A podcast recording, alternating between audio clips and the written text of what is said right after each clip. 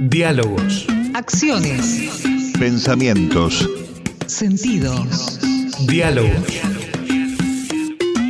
Diálogos. Lo que hacemos por Radio UNDAB y UNDAB TV. Diálogos. Sumar palabras y vernos. Encontrar y encontrarnos. Diálogos. Nuestros contenidos Para ver y escuchar lo que estamos haciendo. Otra comunicación. Otra comunicación. Diálogos. Hola, ¿qué tal? ¿Cómo les va? Bienvenidos. Gracias por compartir con nosotros este nuevo capítulo de Diálogos, eh, una propuesta de la Dirección de Medios de la Universidad Nacional de Avellaneda que me permite hoy tener la responsabilidad, pero también el enorme gusto de dialogar con el ex intendente de Avellaneda, Luis Raúl Zagol. ¿Qué tal, Luis? ¿Cómo le va? Un gusto, buen día. Quería empezar este, este diálogo consultándole si usted percibe que hay clima, si hay aroma a elecciones, siendo que falta tan poco, pero que además está Argentina, como el resto del mundo, viviendo una de las pandemias más grandes de la historia de la humanidad. Es claro. Entiendo que no. En los medios se refleja interés por lo que significa una nueva posibilidad de expresión electoral, pero los problemas del conjunto de la sociedad pasan por esta situación sanitaria tan compleja y su derivación en la cuestión económica y social, que es lo que los argentinos y las poblaciones mundiales en general tienen que estar encarando. No obstante ello, el hecho de que continúe cumpliéndose con rigurosidad lo estipulado por la Constitución y las leyes es un buen signo en la Argentina. Vamos con tranquilidad a expresarnos en las urnas de acuerdo a la modalidad que ya lleva más de tres décadas exitosa en la Argentina. ¿Entiende que están a la altura los políticos de, de este momento que se está viviendo? No, claro. Acá hay cuatro o cinco temas para hablar respecto a esta elección que se va a desarrollar en septiembre y en noviembre. La posibilidad de poder expresarse, en el caso nuestro, sobre los resultados del gobierno local, la cuestión nacional. Hay dos características en cuanto a la visión del país que se manifiestan claramente. Un porcentaje de la población cree en recetas que en el mundo están, estuvieron en boga y hasta ahora no han dado resultados, y otro grupo que está entendiendo de que es necesario intensificar un sentido mucho más humanitario de la vida económica y social para dar respuestas prontas a las necesidades de la gente. Y se manifiesta también la ausencia de un funcionamiento regular de los partidos políticos. Las expresiones políticas tradicionales y las nuevas no han estado a la altura de las circunstancias. Están compuestas por personas y esto está significando que esas personas no consiguen entender que este momento requiere seriedad y sobre todo darle a la población, a la ciudadanía, idea de que hay un proyecto de país a desarrollar, no obstante las vicisitudes del corto plazo, pero sí en el mediano plazo temas que nos permitan pensar con más tranquilidad el funcionamiento de nuestra sociedad. Recuerdo, eh, Luis, como si fuera ayer, charlas que teníamos en la década del 90, donde usted ya adelantaba o presagiaba la ida de la Argentina hacia una democracia bipartidista. Ahora lo que yo no me imaginaba es que la Unión Cívica Radical no iba a ser protagonista de, ese bipartidismo, sino que se iba a diluir en, en, en, alianzas mayoritariamente de derecha. ¿Qué opinión tiene al respecto? Yo lo sabía y lo avisé, pero eh, tengo las características de Cassandra, una pitonisa famosa en la antigüedad. Sé lo que va a ocurrir, pero tengo la maldición de Cassandra. No me creen respecto a lo que aviso que va a acontecer. Pero esa falta de funcionamiento de los partidos que tenían que cumplir rol protagónico ha derivado en la aparición de este nuevo mecanismo que es el coalicionismo político. Nos movemos en base a coaliciones de derecha o de progresismo, ¿no es cierto? Que tratan de suplir lo que los partidos políticos tendrían que aportar. Y se da otra singularidad, más que expresiones de programas políticos, de plataformas, aparecen personas. Inclusive estas incursiones de personas que dicen que llegan por no ser políticos, pero utilizan los mecanismos políticos igual que los tradicionales, eh, la farándula, eh, algunos deportistas o estos outsiders que aparecen con escándalos tratando de conseguir una manera mediante la cual puedan establecerse en lo que significa la burocracia de, la, partidocracia. Pero mm, se está reflejando no obstante eso, el grueso de la población va a aprovechar la oportunidad. Es curioso cómo la Argentina ha logrado eh, conseguir que, pese a la dificultad sanitaria la dificultad social, no ha habido eclosiones de la población con violencia, como se ha dado inclusive en algunos países hermanos de Latinoamérica e inclusive de Europa. Y va a aprovechar la posibilidad de votar para dar a conocer su manera de pensar si esto eh, requiere volver a lo que significó sobre todo el gobierno de Macri o eh, continuamos en este forzado proceso de mm, modificación mediante el acceso a derechos y el criterio de sensibilidad con un Estado presente y activo, tratando de neutralizar los efectos tan negativos de la pandemia y de la recesión económica. Luis, ¿podrán finalmente eh, las pasos que se van a hacer finalmente ser realmente una instancia que proponga candidaturas o seguirán siendo un simple termómetro que adelante los resultados de las generales? Es lo segundo. Si los partidos políticos funcionaran con regularidad, las pasos podían significar la posibilidad de seleccionar candidatos al estilo del sistema de las primarias, que es lo que más le convendría a los partidos, las primarias abiertas. Eh, aquí lo que va a significar es un anticipo de la tendencia electoral de la ciudadanía, tal como ocurrió en el 2019, cuando en las pasos se advirtió que la elección iba a estar definida. Se establece una diferencia en torno a algún candidato o algunos candidatos y eso se refleja después en la general.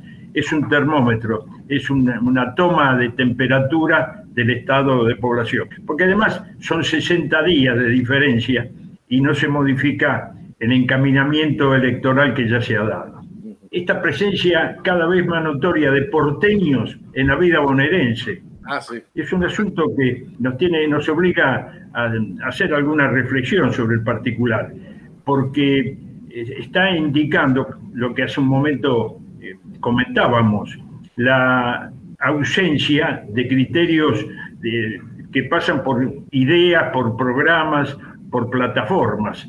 Son personas que tratan mediante los mecanismos mediáticos de establecerse y de tratar de convencer a la población de un interés que se ha manifestado de manera este, insólita tan rápido. Acá hay, también tenemos que establecerlo una vez más la presencia de los verdaderos protagonistas ocultos de la política argentina, y que pasan por las grandes eh, organizaciones económicas concentradas y fundamentalmente los medios de comunicación que son los que parecen tener la batuta, inclusive para gestar candidaturas.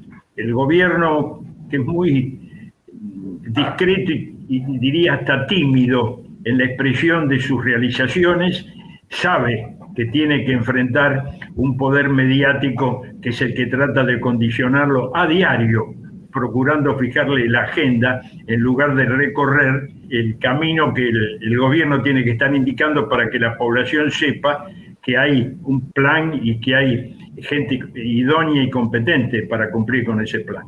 Y Luis, este, tendremos que tener este, la esperanza, digo yo, de que la gente entonces no compre el mensaje mediático masticado y empiece a analizar las cosas a partir de sus vivencias o de las historias más eh, reales posibles. ¿Hay esperanza de que la población entonces eh, se despierte? Inmediatamente, la población, cuando hablamos de la población no, podemos generalizar. En Argentina hay no menos de un tercio que tiene una actitud ideológica acompañada por hasta una visión racial de la estructura de país que, que hemos ido conformando en estos 200 años de vida real de, la Argentina propia.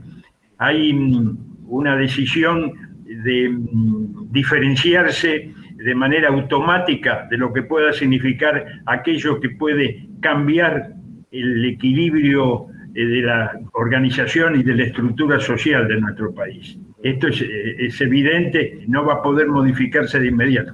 No es solo un tema argentino. Esta idea de que inclusive incorpora aspectos muy negativos como es, por ejemplo, la aporofobia, que es el odio al pobre, se ha establecido en el mundo, porque este, este neocapitalismo basado en el negocio financiero y no en la, en la posibilidad que brinda la, la producción, en la creación de riqueza, ha generado esa segmentación de la estructura étnica y, sociológica del país y de los países, y entonces eso, ah, eh, mediante los medios de comunicación que contribuyen intensamente en gestar esa manera de pensar, hace que sea cada vez más difícil conseguir esa civilizada cordura como para poder entender que si no hay equilibrio económico y social, las poblaciones están siempre dispuestas a expresiones a veces hasta de una violencia difícil de controlar. Habrá que educar entonces a los pueblos para que empiecen a, a ver diferentes posiciones y no simplemente intentar desde los medios confirmar lo que ya piensan de antemano. El sistema democrático establecido en la Argentina, esto lo estaría facilitando. Educación, beneficios, nuevos derechos, maneras de entender estas novedades que la sociedad moderna está incorporando, como es la alta tecnología para comunicarse, como estamos haciendo nosotros ahora, el, el reconocimiento de aspectos que antes estaban ocultos, como estas cuestiones que hasta pasan por la indicación en el documento de cada una de, de las decisiones sexuales que tenemos. Pero sin perjuicio de eso en la Argentina, que es un país joven, nosotros nos comparamos con países que tienen mil años de vida. En estos 200 años han ido ocurriendo episodios que permitieron momentos en los cuales la Argentina pudo dar el brinco que le permitiría establecerse como su ciudadanía quiere, o momentos de decaimiento por lo que hemos tenido que transitar amargamente. Pero estamos siempre observando un, una Argentina con una estructura económica que no termina de morir y una Argentina con una visión industrialista, equilibrada, eh, progresista, que no termina de nacer.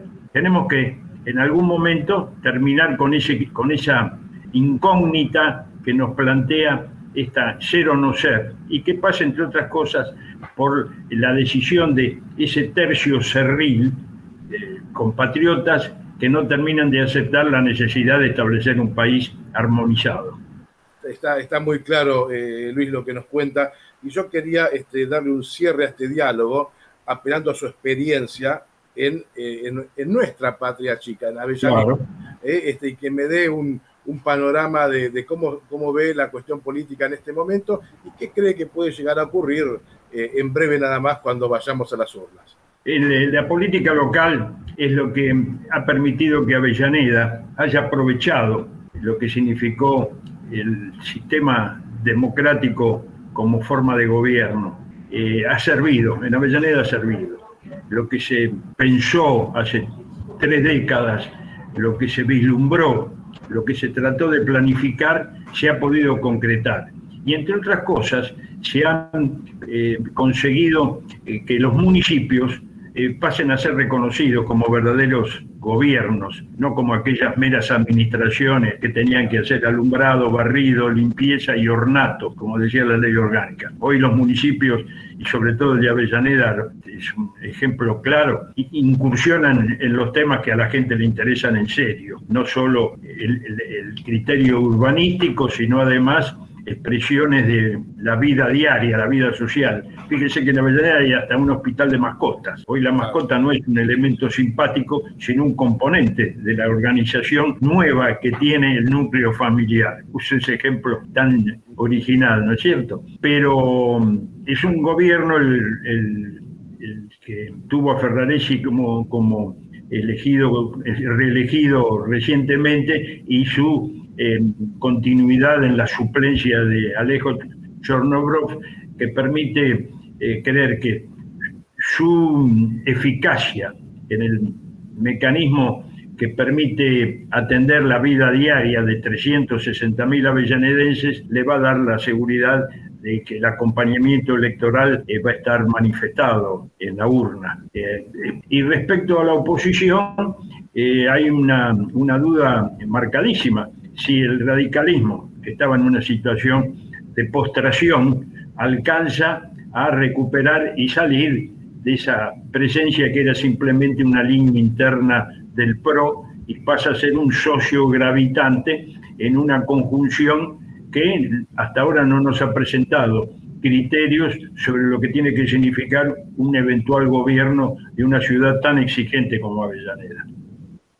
Bueno, Luis, este, ha sido un placer enorme dialogar con ustedes estos minutos y bueno, esperemos próximamente poder reencontrarnos. ¿eh? Con gusto, seguimos conversando, lo que sea en política y en, otras, en otros rubros que son muy significativos en la vida de Avellaneda, estamos a disposición porque nos gusta. Gracias. Y a ustedes, amigos de UNDAP TV, solamente me queda este, recomendarles que no se pierdan el próximo Diálogos. Hasta cada momento. Diálogos. Acciones. Pensamientos. Sentidos. Diálogos. Diálogos. Lo que hacemos por Radio UNDAB y UNDAB TV. Diálogos. Sumar palabras y vernos. Encontrar y encontrarnos. Diálogos. Nuestros contenidos Para ver y escuchar lo que estamos haciendo. Otra comunicación. Otra comunicación. Diálogos.